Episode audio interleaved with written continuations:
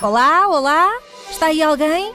Ai, estou às escuras, acendam as luzes, por favor. Não, não quero uma tocha. Quero eletricidade. Ainda bem que Thomas Edison nasceu. Ufa! Thomas Alva Edison foi um inventor e cientista norte-americano. Inventou, entre mais de mil outras coisas, a lâmpada elétrica. O verdadeiro gênio da lâmpada. Edison, com 12 anos, deixou de ouvir, ficou surdo.